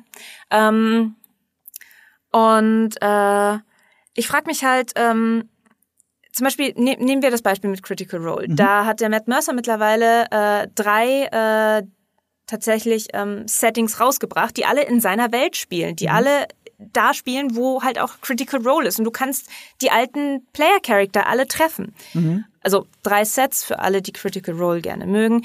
Das erste ist kein offizielles äh, Dungeons and Dragons 5e Buch gewesen. Dann kam ja äh, das zweite Buch raus, das schon offiziell war. Und dann haben sie aber das erste Buch nochmal neu aufgelegt, jetzt auch offiziell im D&D-Kanon. Mhm. Oh, für die Korrektheit. Mhm. Ähm, und da war halt jetzt einfach mein Gedanke, hey, das würde doch eigentlich wunderbar dazu passen, dass man sagt, man bringt ein Setting raus, das halt die Vorgeschichte von äh, Nebencharakteren erzählt oder Forge, mhm. der, der Charakter Forge, keine Spoiler, versprochen, aber äh, wo kommt der eigentlich her? Und wie hat er das eigentlich, also wie hat er das, was er im Film alles macht, wie hat er das hingekriegt mhm. und so etwas? Und äh, was für Konsequenzen hat denn das eigentlich, also was da jetzt in der Geschichte passiert ist? Weil das Ende des Films ist ein super Anknüpfpunkt für eine andere, dann von Leuten, die den Film gesehen haben, gespielten Charakteren, das Abenteuer weiter zu stricken. Da, geht dein Spielleiterhirn wieder mit dir durch. Interessant, ja, ja, ja. habe ich gar nicht drüber nachgedacht, aber du hast recht. Oder du kannst auch sagen, hey, äh, du bringst ein Setting raus und in den äh, Starter-Sets, da sind ja schon vorgefertigte Charaktere drinnen. Ja. Dann kriegst du halt äh, Chris Pines Baden als ja. vorgefertigten Charakter oder äh, solche Sachen, weißt? Das, ich, ich, Regé Jean Page, wie ist denn eigentlich sein Charakter dahin gekommen und wer würde den nicht gerne mal spielen? Also, ähm, Ich glaube, viele Leute spielen genau diesen Paladin. Ja. Also ganz ehrlich, nee, sorry. Das, das ist auch so schön, wie meta das ist. Wie viele Leute, ich meine, du kennst es ja auch von anderen Videospielen oder Rollenspielen, ähm, dass gewisse Klassen ja auch gewisse ähm, Vorurteile mit sich bringen. Ja. So, ja, und absolut. darauf reitet äh, seine Figur halt komplett rum. Aber hart. aber, aber wie so viele hart. Menschen auch wirklich genau so einen Paladin spielen. So, also, ja. also insofern passt das also wirklich so wunderschön rein. Ähm, ja. äh, weil zwar du Critical Role so oft erwähnt hast, äh, nur für die, die noch nie von Rollen spielen, also die nicht wissen, was ein Critical Role ist, du würfelst ja viel. Und ja. wenn du besonders hoch würfelst, bitte korrigiere mich, wenn ich was Falsches sage, dann hast du halt einen kritischen Treffer. Ja. Also du hast halt besonders es ist ja besonders selten, es ist besonders schwer zu erreichen, halt eine 20 zu würfeln oder was auch immer. Ja. Und deswegen ist das dann der kritische Treffer. Und genau. äh, ich weiß noch, ich habe die Kritik nicht gelesen, aber es gab eine Kritik zu Among, äh, Honor Among Thieves, die ja. einfach nur als Überschrift hatte, Critical Hit. Das fand ich so gut, diese Überschrift. Ich habe den, die, ich habe ja. die Review nicht gelesen, nicht einen Satz davon, aber die Überschrift Critical Hit fand ich so gut, dass ich es mir für diesen Podcast klaue. Ich nenne es jetzt ja. kritischer Treffer. Nur, dass ich es mal erklärt habe und den Credit weitergebe und ich weiß nicht mehr mehr, welches Outlet das war. Ist auch egal. Dieser Film ist für mich ein kritischer Treffer. Und äh, ein Beispiel dafür hat mit meinem Lieblingsgag zu tun, mit einem meiner Lieblingsgags. Das war einer, weißt du noch, in unserer Teamsgruppe hatte ich den reingepostet, ja. als sie diesen Clip veröffentlicht haben von der Leiche, die sie befragen. Oh Gott, mit den fünf ja. Fragen. Und ah. jeder, der das sieht und schon mal ein Rollenspiel gesehen hat, ja. der denkt sofort, fuck, genauso wäre es in meiner Spielgruppe auch passiert. Ja, das, das, das, das war so 100% in Charakter. Das ist Promomaterial, das ist kein Spoiler, das kann man erzählen. Sie ja. äh, wieder erwecken eine Leiche und müssen von der, also machen sie nur, um Sachen von der Leiche zu erfahren, weil sie einen Helm suchen. So, ja. und dafür dürfen sie nur dieser Leiche, dieser Zauber funktioniert so, die Leiche wird wiederbelebt und äh, sie stellen ihr genau fünf Fragen. Und natürlich ja. geht schief, was schief gehen kann, wenn du fünf Fragen im Raum hast. Ja. Und dieser Gag ist nicht nur so einer der besten Gags aus diesem Film, er erzählt auch so ein bisschen über die Art, wie der Film entstanden ist, weil ursprünglich die Idee war, dass diese fünf Leichen von den Monty Python gesprochen werden die Regisseure sind so große Monty Python-Fans und die hatten das auch, diesen Monty Python-Spirit, ja. so ein bisschen im Geil. Hinterkopf, so Ritter der Kokosnuss und so weiter. ähm, wobei der Film überhaupt nie, auch wenn er lustig ist, er nimmt sich ja sehr viel ernster als jetzt Ritter ja, der Kokosnuss. Ja, Aber äh, diese Hommage wollten sie dann drin haben und wollten es mit dem Monty Python machen, aber äh, das ist an, sie haben es nicht deklariert, woran es genau gescheitert ist, aber es ist gescheitert, aber auch daran, dass natürlich nicht mehr so viele von den Monty Python am Leben sind. Ja. So, also haben sie eine andere Komikertruppe dafür rekrutiert. Ich habe mir jetzt nicht aufgeschrieben, welche, aber es ist eine australische Komikertruppe, die man okay. kennen könnte. Im englischen Original. Das muss man bei dem Film dazu sagen. Ich glaube, du hast ihn auf Englisch gesehen? Ich habe ihn auf Englisch gesehen, ja. Ich wollte ihn auf Englisch sehen, aber ich war ja bei einem Fanscreening. Und in diesem Fanscreening konnte ich mir nicht aussuchen, welcher Sprache der Film läuft. Der lief auf Deutsch. Ich ah. bin aber, muss berichten, der hat eine sehr gute deutsche Synchro. Also ich habe keine groben Übersetzungsfehler entdeckt oder wo ich gedacht habe, okay, jetzt habt ihr mal die falschen Stimmen oder das äh, ist dieser Witz funktioniert mhm, bestimmt nur im mhm. Englischen. Es mag sein, dass da viele Gags sind, die man nur im Englischen versteht oder mitbekommt, aber das war eine sehr saubere, gute deutsche Synchro, die ich mhm. tatsächlich bedenkenlos weiterempfehlen kann, mit guten Stimmen, mit den Stammstimmen der vielen Schauspieler und äh, und da ging wenig verloren. Aber wo ich Angst hatte, und das spricht wieder für den Film, deswegen nochmal hier Zirkelschluss, das spricht ja. immer für den Film, ja. dieser ganze Style. Rick Cavanian hat alle fünf Leichen gesprochen. Und wenn du das hörst, denkst du, oh nein, sie machen da ein Shoot des Manitou draus, das ist keine gute Idee. Überhaupt nicht. Er, er klingt nie so, wie er selber klingt. Er macht mhm. fünf verschiedene Voices und dass das halt einer der geilsten Gags im Film ist, funktioniert auch im Deutschen nahtlos. Geil. Also das spricht alles für den Film. Du hast Gags drin, du hast schon alles, alles ist am Abzug, um abzudrücken, um jetzt den Gag rauszulassen, auf Kosten des Films, aber es ist nie auf Kosten des Films. Alle mhm. sind in Character und es passt, es passt wunderbar zusammen und es passt eben auch bei diesen Leichen, auch wenn die der Running Gag dieses Films sind. Ja, der, die, die, die Leichen kommen ja. Ähm, Warte mal, ja. hast du die Post-Credit-Scene eigentlich gesehen? Ja, ich habe sie gesehen. Ah, du hast sie gesehen, okay. Hinweis, äh, wir spoilern es jetzt nicht, aber Hinweis für alle, die den Film noch gucken wollen, ihr müsst die Post-Credits, es gibt eine Post-Credit-Scene und es ist ähm, nicht dieser Marvel-typische Scheiß, so dass es ein Teaser fürs nächste Mal ist, sondern äh, es ist eine Post-Credit-Scene, die euch fröhlich in die Nacht entlässt. So wie, so wie früher, so wie Post-Credit-Scenes waren, bevor Marvel das für sich entdeckt hat als Storytelling-Tool. Ja, als Werbetool eigentlich. Als Werbetool eigentlich. ein reines PR-Tool. Äh, ja. Manchmal ist es sogar, manchmal sind sie so ehrlich und zeigen auch einfach einen Trailer für den nächsten Film oder die nächste Serie am Ende als Post-Credit. Das gab's ja auch schon. Das ist, das ist dann wenigstens ehrlich. Also ich weiß, wie ich am Ende von Infinity War drin saß und dann Captain Marvel kam so für die zwei Screens und den einen kurzen mhm. Satz, den sie rausgelassen haben. Ich war so gehypt auf Endgame. Mhm. Aber wenn ich jetzt so drüber nachdenke, ja, bei mir ist es zum Glück umgekehrt. Ich war so angepisst von Infinity War berühmterweise und hab, äh, ich, ich war mega angepisst. Also wer da alles gestorben ist und so, ey Leute, ihr habt von den Leuten schon den Film für nächstes Jahr angekündigt. Ich wollte mich verarschen. Niemand von denen yeah. ist tot. Das ist einfach Blödsinn. Da habe ich mich so geärgert. Und ähm, ähm, äh, da find da, wenn du mit der Erwartungshaltung angegangen bist, war irgendwie Endgame doch ein Stück besser. Äh, äh, war egal. Äh, alles gut, alles wenn gut. Ich, wenn ich die Wahl hätte, ey, du, wenn ich die Wahl habe zwischen Endgame und Dungeons and Dragons, jetzt, mal kommt, jetzt kommt eine kontroverse Aussage, ich würde Dungeons and Dragons eher nehmen. Also ich, moch, ich mochte ja. Endgame, aber, aber welchen von den beiden Filmen nehme ich mit auf die einsame Insel? Das ist dann eher Dungeons and Dragons. Das Ding ist halt Endgame, da musst du alle anderen Filme vorher schon gesehen haben. Also du, um Endgame zu verstehen, musst du alle, also gefühlt alle oder die meisten zumindest der Marvel-Filme gesehen haben. Dungeons Dragons kannst du einfach anschalten. Jetzt stell dir vor, du bekommst auf deiner einsamen Insel Mhm. Besuch, weil ein Flugzeug ist abgestürzt, ein Überlebender sitzt mit dir da, der hat noch nie einen Marvel-Film gesehen. Wenn du dem Endgame zeigst, dann fragt er dich, ob du blöd bist. Ja. Aber wenn du dem Dungeons Dragons zeigst, dann fragt er dich das Gleiche, aber er versteht den Film zumindest. Das stimmt, äh, der Film steht viel besser für sich selbst, aber äh, Ja. da kommt wieder meine berühmte Marvel-These in, ins Spiel. In Wirklichkeit musst du gar keinen anderen Marvel-Film für jeden Film gesehen haben. Alles, was du wissen musst, erklären sie dir sowieso im Film. Und es ist sogar so, weil wenn du auf die Zuschauerzahlen in den Kinos guckst, sind gerade die großen Team-Up-Filme haben viel mehr Zuschauer als die Einzelfilme. Das heißt, in diesen Filmen sitzen Leute, die noch nie Captain America 1 gesehen haben, die noch nie Iron Man 1 gesehen haben. Die sitzen da alle drin und es funktioniert ja trotzdem. Ja, Es geht tatsächlich. stimmt. Es ist sogar eher noch ein Teaser dafür, dass sie dann zu Hause auf Disney Plus dann endlich diesen Film vielleicht doch mal anschauen, den sie nicht geguckt haben. Ich merke schon bei mir selber, äh, ich habe nämlich äh, Black Panther 2 immer noch nicht geguckt. Same. Aber Hab ich auch noch das hat gesehen. mir jetzt bei Ant-Man 3 nicht geschadet. Black Panther 2 werde ich halt noch irgendwann nachholen auf Disney Plus. Ähm, who cares? So, Ja. äh, passiert. She-Hulk habe ich auch noch nicht gesehen, aber ich glaube, ich habe nicht das Gefühl gehabt, dass ich jetzt irgendwie jetzt was von Marvel nicht verstehe, weil ich den nicht geguckt habe. Also ich habe Loki gesehen und ich habe äh, Wonder Vision gesehen und äh, das Ding ist halt, ich ich habe zwei, drei Charaktere im Marvel-Universum, von denen will ich mehr sehen. Das, äh, das ist halt Loki und Scarlet Witch.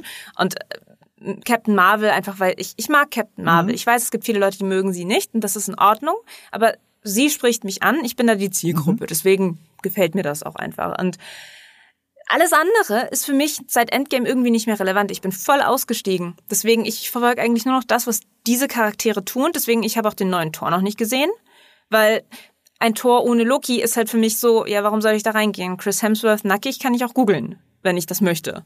You know? Also, Wieso gibt's da was? ich bin mir zu 100% Ist das sicher, wenn du, bei- wenn du deine Google-Suche richtig das gerade mit einstellst. Captain America, weil Chris Evans, äh, äh, den kann man auch ganz sehen. Nee, äh, so, halt so oberkörperfrei, wie du ihn halt in Ach so, nee, nee, ich habe so. äh, ganz gemeint. Okay, äh, das, das googelt ihr mir jetzt alles sicher, aus. es Ich bin mir sicher, dass zum Zeitpunkt dieser Ausstrahlung dieses Ja. Podcasts jetzt die Google-Suche von Chris Evans auf einmal wieder hochgeschossen ist.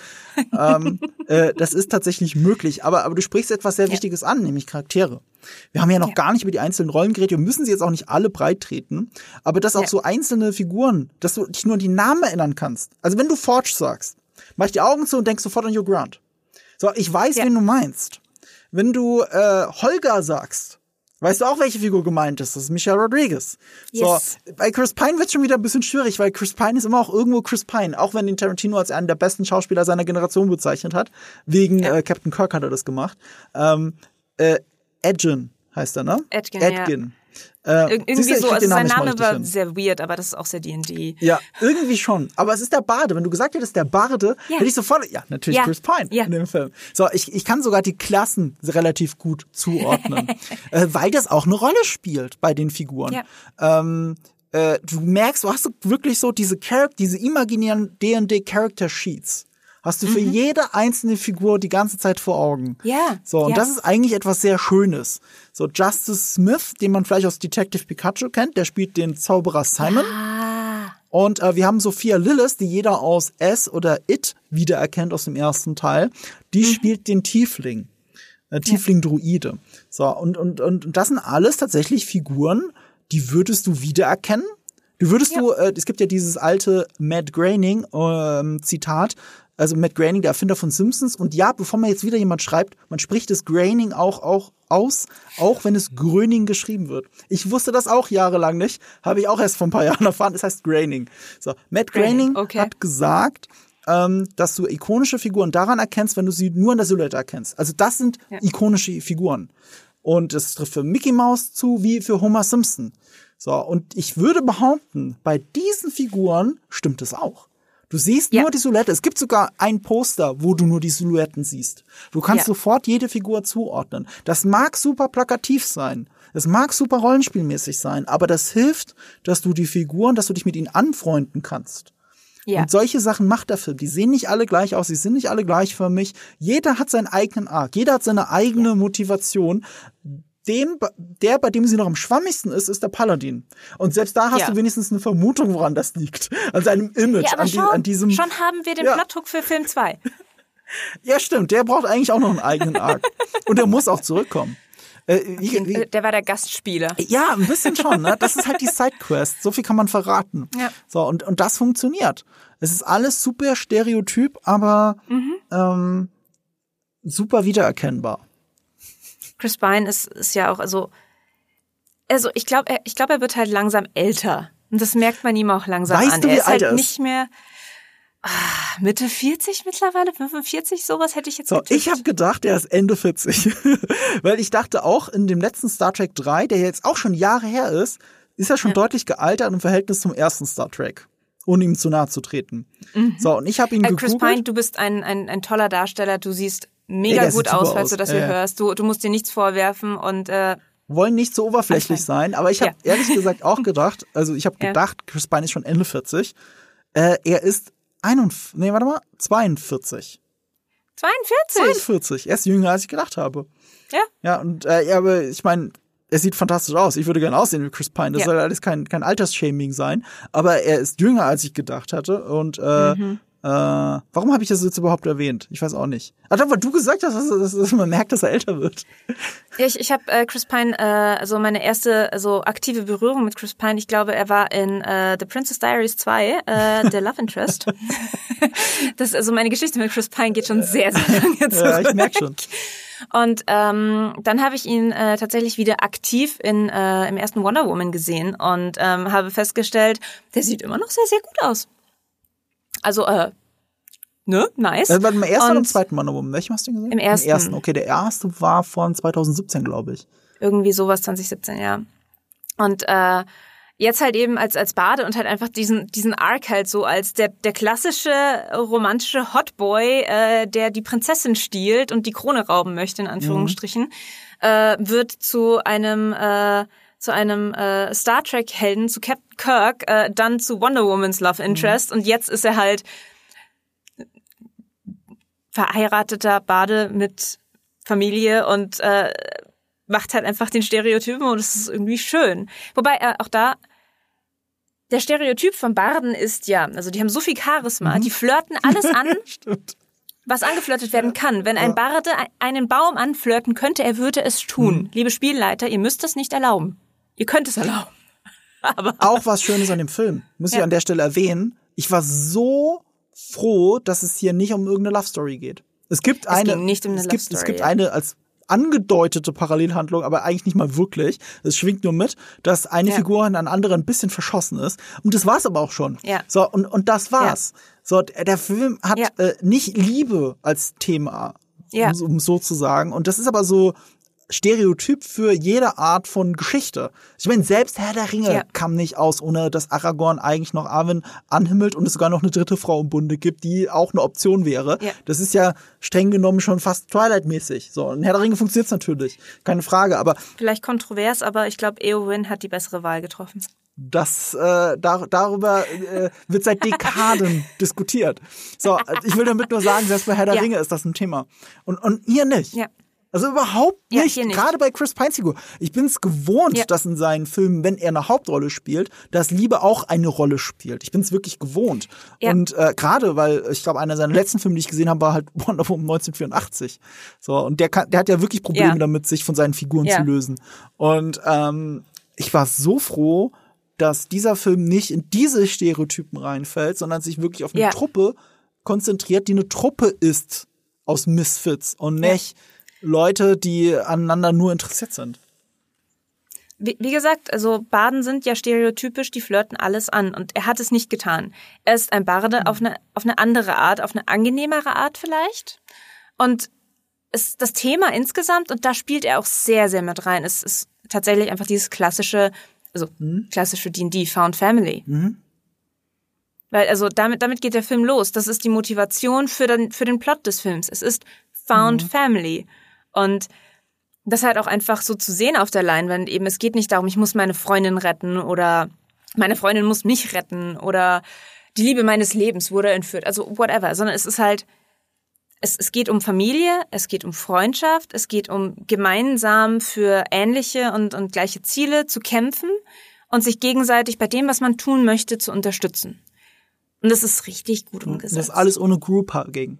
So, es, es geht. Ja. Ähm, Ja. Es erinnert mich dann auch, jetzt wo du es gerade nochmal so gesagt hast, an viele andere Geschichten, die mir persönlich immer so gut zusagen, wie zum Beispiel Firefly, die Serie. So, was Joss Whedon ja Mhm. immer wieder in seinen Serien macht, sowohl wie als bei Buffy, bei Angel, bei Firefly, von mir aus auch bei den Avengers noch, als er Avengers gemacht hat, er baut in Wirklichkeit immer für die Charakterkonstellation eine Familienkonstellation. Du hast eine klare Vaterfigur, du hast sogar eine Mutterfigur und in diesem Fall, in diesem Film hier, müssen die nicht mal Love Interest, also müssen die keine Liebe, keine sexualisierte Liebe zwischen äh, miteinander haben, sondern du hast wirklich eine Mutter und einen Vater, aber da geht's nicht ums Romantische, sondern es ist nur die Rollenbeschreibung, die sie in der Gruppe haben. Patchwork Ja, Family. ge- genau, genau. Und, und du hast eben auch eigentlich schon fast die, die jungen Kinder, die zu sich selbst finden und endlich erwachsen werden müssen. Ne? Ja. Äh, äh, All das hast du da drin und du hast den komischen Onkel, den eigentlich keiner mag, den, aber anscheinend trotzdem jeder als Held braucht. so, das Ja, passiert. ja. Und, äh, und, und deswegen ist alles irgendwie eine Familienkonstellation. Und das ist Ja. immer spannend für solche Abenteuergeschichten, wie eben bei Firefly oder eben bei Dungeons and Dragons. Wir müssen Ja. jetzt kurz in den Spoiler-Part reinrutschen, weil ich will wenigstens diesen Cameo, diesen unerwarteten, erwähnt haben. Und da kommen wir nämlich bei diesem grünen Stuhl an, von dem ich vorhin geredet habe. Deswegen Achtung, Spoilerwarnung, ist aber kein super krasser Spoiler. Also wenn ihr, ihr könnt das jetzt hören und dann trotzdem äh, Spaß an dem Film haben. Nämlich äh, Bradley Cooper. Bradley Cooper Ja, Bradley hat Cooper. einen äh, äh, auch Gastauftritt. Und jetzt hilf mir mal bitte. Er ist kein Zwerg. Wir sehen ja auch Zwerge Nein. da drin, die sehr Herr der Ringe mäßig aussehen, sondern er ist Ein Halbling. Ein Halbling. So, und da war ich mir nicht sicher, ob das ein Halbling glaube sein soll, ich. weil, weil Hobbits sind ja eigentlich Halblinge. So, also Hobbits sind für mich als Halblinge Ja. abgespeichert. Und für mich sahen die in D&D auch aus in meinem Kopf wie Hobbits. Und jetzt sehe ich aber ihn als Halbling und es ist wirklich nur ein halber Mensch. Also es ist einfach nur ein Ja. Mensch, ein kleiner. Deswegen bin ich mir nicht 100% sicher. Ich habe ich es auch nicht nachgeguckt tatsächlich. Mhm. Ich bin mir nicht sicher, ob er nicht vielleicht doch ein, ein Gnom ist. Aber also zwischen Gnomen und und äh, und Halblingen sehen ja gibt's noch mal natürlich einen anders Unterschied, aber aus, die ne? sehen genau und aber also ich ich könnte es jetzt nicht genau beschreiben, was er sein soll. Ich würde aber auf den Halbling tippen und also ich habe äh, tatsächlich letztens Return of the King geguckt ähm, Aha. und ich habe ich, ich ich ich erinnere mich noch laut gesagt zu haben, also ich habe Return of the King nach den nach dem D&D Movie geguckt so. Mhm. Also die Halblinge, die Hobbits im im Herr der Ringe, die sagen mir irgendwie mehr zu, die sind runder, die sind kuscheliger, Ja, genau. aber ich weiß nicht, ob das zu Bradley Cooper gepasst hätte und ich finde, wie sie ihn da reingebracht haben und umgesetzt haben, fand ich eigentlich schon sehr, sehr cool. Aber es ist, oh mein Gott, es ist Bradley Cooper. Das, das war tatsächlich aber etwas, was mich ein bisschen rausgebracht hat an der Stelle. Ich habe Ja. einfach nur Bradley Cooper in kleiner, kleiner Ja. gesehen. Ja. Und ich habe es jetzt auch noch mal hier parallel gegoogelt. Also Halblinge werden im D&D schon sehr Hobbit-mäßig dargestellt. Ja. Das sind mindestens jetzt alle Zeichnungen, Artworks und Figuren, die Ich ich glaube, hier sie sehe. durften sie nur nicht Hobbits nennen, weil sie, äh, weil äh, das Tolkien Estate Mhm. die Namensrechte an dem Begriff hat. Ja, ist Und ja auch ein eigener die- Begriff, ne? genau, Ist nicht so die wie Elfen nicht- jetzt von woanders oder Elben im Deutschen. Genau. Äh, woanders entlehnt. Da kannst du das nicht einfach übernehmen. Aber ja, es sind im Prinzip Hobbits. Sie haben ja auch ähnliche Funktionen. Sie sind meistens, also nicht meistens, sondern sie können sehr gute Diebe sein, so rum. Ja. Sie sind sehr stealthy. Sie sind alle Ja. Bilbo Baggins bis zu einem gewissen Grad. Genau. Ob sie wollen oder nicht. Ja, ja, genau, weil wir waren hier immer noch in High-Fantasy-Klischees. Ist Yes. einfach so. Und, äh, und so hat, so gesehen hat, hat, finde ich, Bradley Cooper eigentlich überhaupt nicht reingepasst. Ähm, von mir aus schon mit Bradley Cooper, aber dann muss es halt wie ein, wie ein Herr der Ringe machen. Da muss man einfach auf Herr der Ringe verweisen. Ja. Äh, die haben zum Beispiel den Leuten einfach größere Klamotten angezogen für die Nahaufnahmen. Ja. Du ziehst Leuten größere Klamotten an, dann sehen die automatisch klein aus.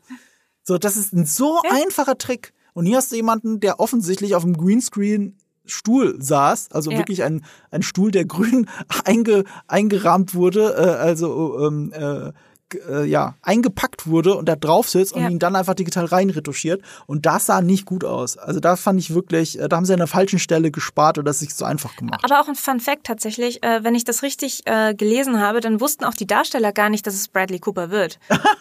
Also die, äh, die, die Holger-Darstellerin äh, Michelle Rodriguez, die äh, hat mit einem anderen Typen tatsächlich die Szene aufgenommen und sie haben dann Bradley Cooper nachträglich reingemacht. Okay. Das, vielleicht sieht's deswegen nicht 100% organisch aus, äh, Ähm, das, das kann natürlich sein, aber also ich bin da 100% bei Ja. dir. Aber ich muss auch gestehen, ich habe erst nach dem Film, habe ich dann, ich, ich saß im Film so, okay, den kenne ich irgendwoher, ich kenne den irgendwoher. Ach so, hey, ich habe ihn sofort erkannt. Ich, nee, ich, ich nur, überhaupt nicht. Ich habe das dann erst mitgekriegt, na so, oh mein Gott. Ich, ich, ich saß nur da und habe gedacht, ihr habt nicht ernsthaft Bradley Cooper jetzt so als diesen Cameo verbraten.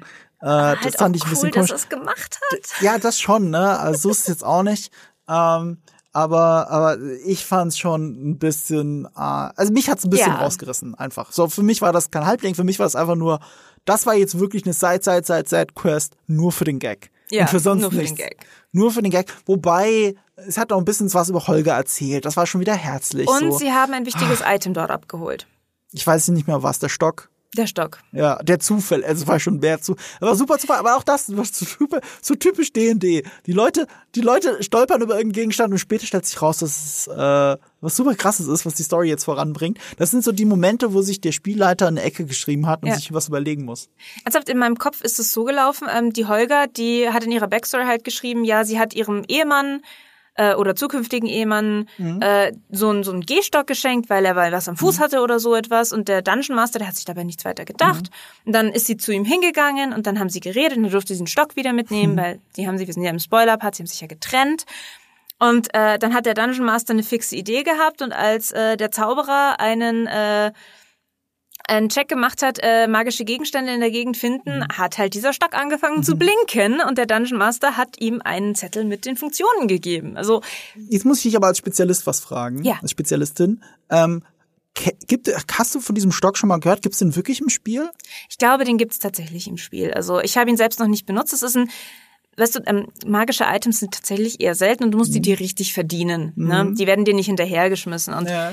ich äh, selber habe sowas noch nie an meine Spieler verteilt, weil sie sich noch nie äh, so etwas verdient haben. Aber ich glaube, dass es äh, diesen Stock tatsächlich gibt und dass er definitiv Verwendung findet. Ich meine, wir haben es ja auch im Film gesehen. Das war äh, die, wie dieser Stock verwendet worden ist. Das war Peak D&D. Zu 100 Prozent. Also zuerst so dieses Jahr, wir teleportieren uns über den Abgrund. Ja, okay, da, Peak Ja, D&D, ja, ganz ja, klassisch. Und dann halt, wir rennen vor den. Drachen davon. Ja, die Problemlösung ist total äh, D&D. Auch der Drache danach, der, der ist ja auch aus dem Spiel, dieser übergewichtige Drache, was es gleichzeitig so lustig macht und trotzdem ist es halt ein super mächtiger Drache. So, äh, wunderschön eingearbeitet. Ähm, der Sto- ich frage auch deswegen wegen dem Stock nach, weil es gibt ein anderes virtuelles Vorbild für den Stock. Oh. Äh, es ist Portal. Also nicht nur, Äh, weil ja, du guckst es und denkst an Portal, sondern die Regisseure dachten an Portal. Sie haben das erzählt. Die haben sich da von Portal inspirieren lassen, es so zumindest visuell darzustellen, was sie auch sehr geil gemacht haben. Auch hier wieder, Mhm. Ja. die Kamera ist teilweise echt cool. Ja. Es gibt Momente, da, da, äh, man sieht ihn auch ganz kurz im Trailer, als äh, die Druidin ähm, äh, Doric, als die sich durch das Portal so so so reinfallen lässt und die Kamera Ja. einfach so mitgeht. Das ist so, cool Das gemacht ist cool. tatsächlich. Du hast die ganze Zeit solche visuellen Ideen. Ihr gehört ja auch eine der coolsten Action-Szenen, nämlich äh, die, in der sie sich immer wieder anders verwandelt, je nachdem, welches Tier sie gerade weiterbringt. Äh, auch ein sehr. D&D-mäßiger Moment, aber halt schön visuell für einen Ja. Film festgehalten. Geiler One-Shot. Ist natürlich ein Fake-One-Shot, aber egal, Klar, das ist klar. cool. Das zieht dich einfach rein. Also ein D&D-Nerd muss halt, darf halt nicht vergessen, ähm, das ist ein Film. Ja. Die zählen keine Spellslots. Geh da nicht rein und erwartet, dass Doric zehn Spellslots hat und streich die in deinem Kopf auch nicht mit ab. Ja. Das, das hat mich für einen kurzen Moment rausgerissen. Also Okay. da eigentlich äh, einfach Marco für dich zur, zur Info. Also ich weiß nicht, ob sich ein Druide so oft, wie sie es getan hat, am Stück verwandeln kann, sondern die brauchen dann immer ein bisschen, die brauchen eine Pause, manchmal auch eine tatsächlich eine lange Rast, nicht nur eine kurze, um diese Spellslots zurückzubekommen. Und sie hat halt einfach zack, zack, zack, zack, zack, ein, ein Tier nach dem anderen rausgejagt. Und sau cool, war super für den Film. Im Spiel würde ich dir als Dungeon Master da wahrscheinlich ziemlich einen ankreiden und dich fragen, ob zählst du nicht mit? Vielleicht auch da wieder, äh, du sitzt am Tisch und äh, dein, dein Druide, der vielleicht zum ersten Mal spielt, verwandelt sich zum fünften Mal am Stück in, äh, in ein Tier und du weißt, er kann es eigentlich nur dreimal und dann fragst du mal so nach, hey du, ähm, streichst du eigentlich deine Spellslots ab? Äh, das ist alles okay, kein Problem. Also jetzt weißt du es ja, äh, beim nächsten Mal dann halt, ne? Hm? nächstes Mal geht der Zauber schief. Ja, äh, zum Beispiel. Ja, oder, oder? Du, du kannst sie dann einfach die- nicht benutzen. Die Also narrative ist- Lösung. Du, ja, du machst ja. Ding und dann verpufft es und es passiert Ja. gar nichts. Ich glaube, So. passiert sogar einmal im Film. Äh, ja, mehr oder sicher. weniger äh, Ja. immer wieder in Form des Zauberers Simon. ähm, da ist das ja durchaus ein großes Thema. Äh, ja. Und lass uns mal, ähm, wir Ja. müssen ja das Ende jetzt nicht komplett spoilern, weil wir jetzt bei kleinen Spoilern geblieben sind. Aber ich habe jetzt mehrmals gelesen, dass Leute Ja. von dem Ende auch ergriffen waren. Und so ging es mir so ein bisschen. Ich habe jetzt nicht geheult oder so, aber äh, ich, ich, ich war so, nee, ich möchte jetzt, dass das und das passiert mit den Figuren. Ich möchte nicht, ich möchte nicht, dass jemand stirbt. Ich möchte, äh, dass alle am Ende glücklich irgendwie davonkommen und ich bin jetzt involved. Ich bin jetzt involviert. Und das alles nach äh, einer Szene, wo mit Zaubern nur so um sich geschmissen wird. Ja. Also äh, da bin ich, da bin ich bei dir und da bin ich auch bei den, bei denen, die du gelesen hast. Es war sehr ergreifend. Also es ist, war halt die und die ergreifend. Also du hast halt echt gemerkt, das, das war jetzt halt so, ja, ja, es ist ergreifend. Ich, mehr will ich dazu nicht sagen. Schaut euch den Film an. Er, erwartet jetzt vielleicht nicht irgendwie äh, Titanic ergreifend. Nee. Auf eine andere Art ergreifend. Es ist, es ist ein schönes, rundes Ende und es passt zum Film.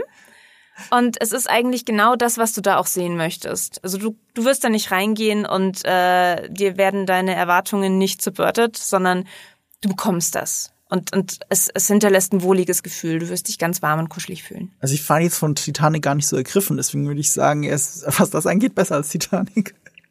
Äh, Ti- Titanic ist, ähm, ich, ich muss jedes Mal weinen. Ich weiß genau, wie der Film ausgeht und das ist, das reißt mich immer mit. Ich will jedes Mal äh, äh, den, den Fernseher anschreien, sag mal, du kannst doch auch mit auf die Tür. Das passt doch. Egal.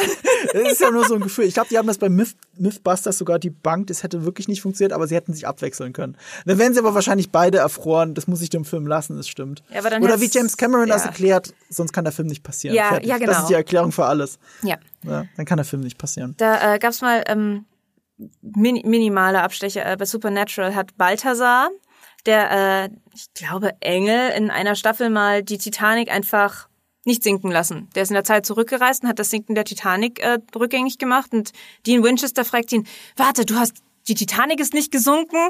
Und Balthasar nur so, ja, ja, dann gab's diesen schrecklichen Film auch nicht. Den habe ich so sehr gehasst. Und so, welcher Film? Genau das war der Punkt. Ja, ja, so geht so geht Ja. Storytelling. So geht äh, Storytelling. Du, ähm, Ja. Bei Ready to Roll bist du aber nicht die Spielerin, das ist dann Natascha, ne? Natascha ist die Spielleiterin tatsächlich, ja. Aber du spielst mit. Ich spiele mit. Das heißt, da können wir dich zum nächsten Mal sehen und hören. Ja. Ähm, du hast das Datum schon gesagt, damit ist es offiziell, auch wenn ihr es auf der Webseite doch noch anders ankündigen werdet. Wann war das jetzt nochmal? 24. April? 24.04. Äh, aller Voraussicht nach geht's um 18 Uhr auf Monsters and Explosions los.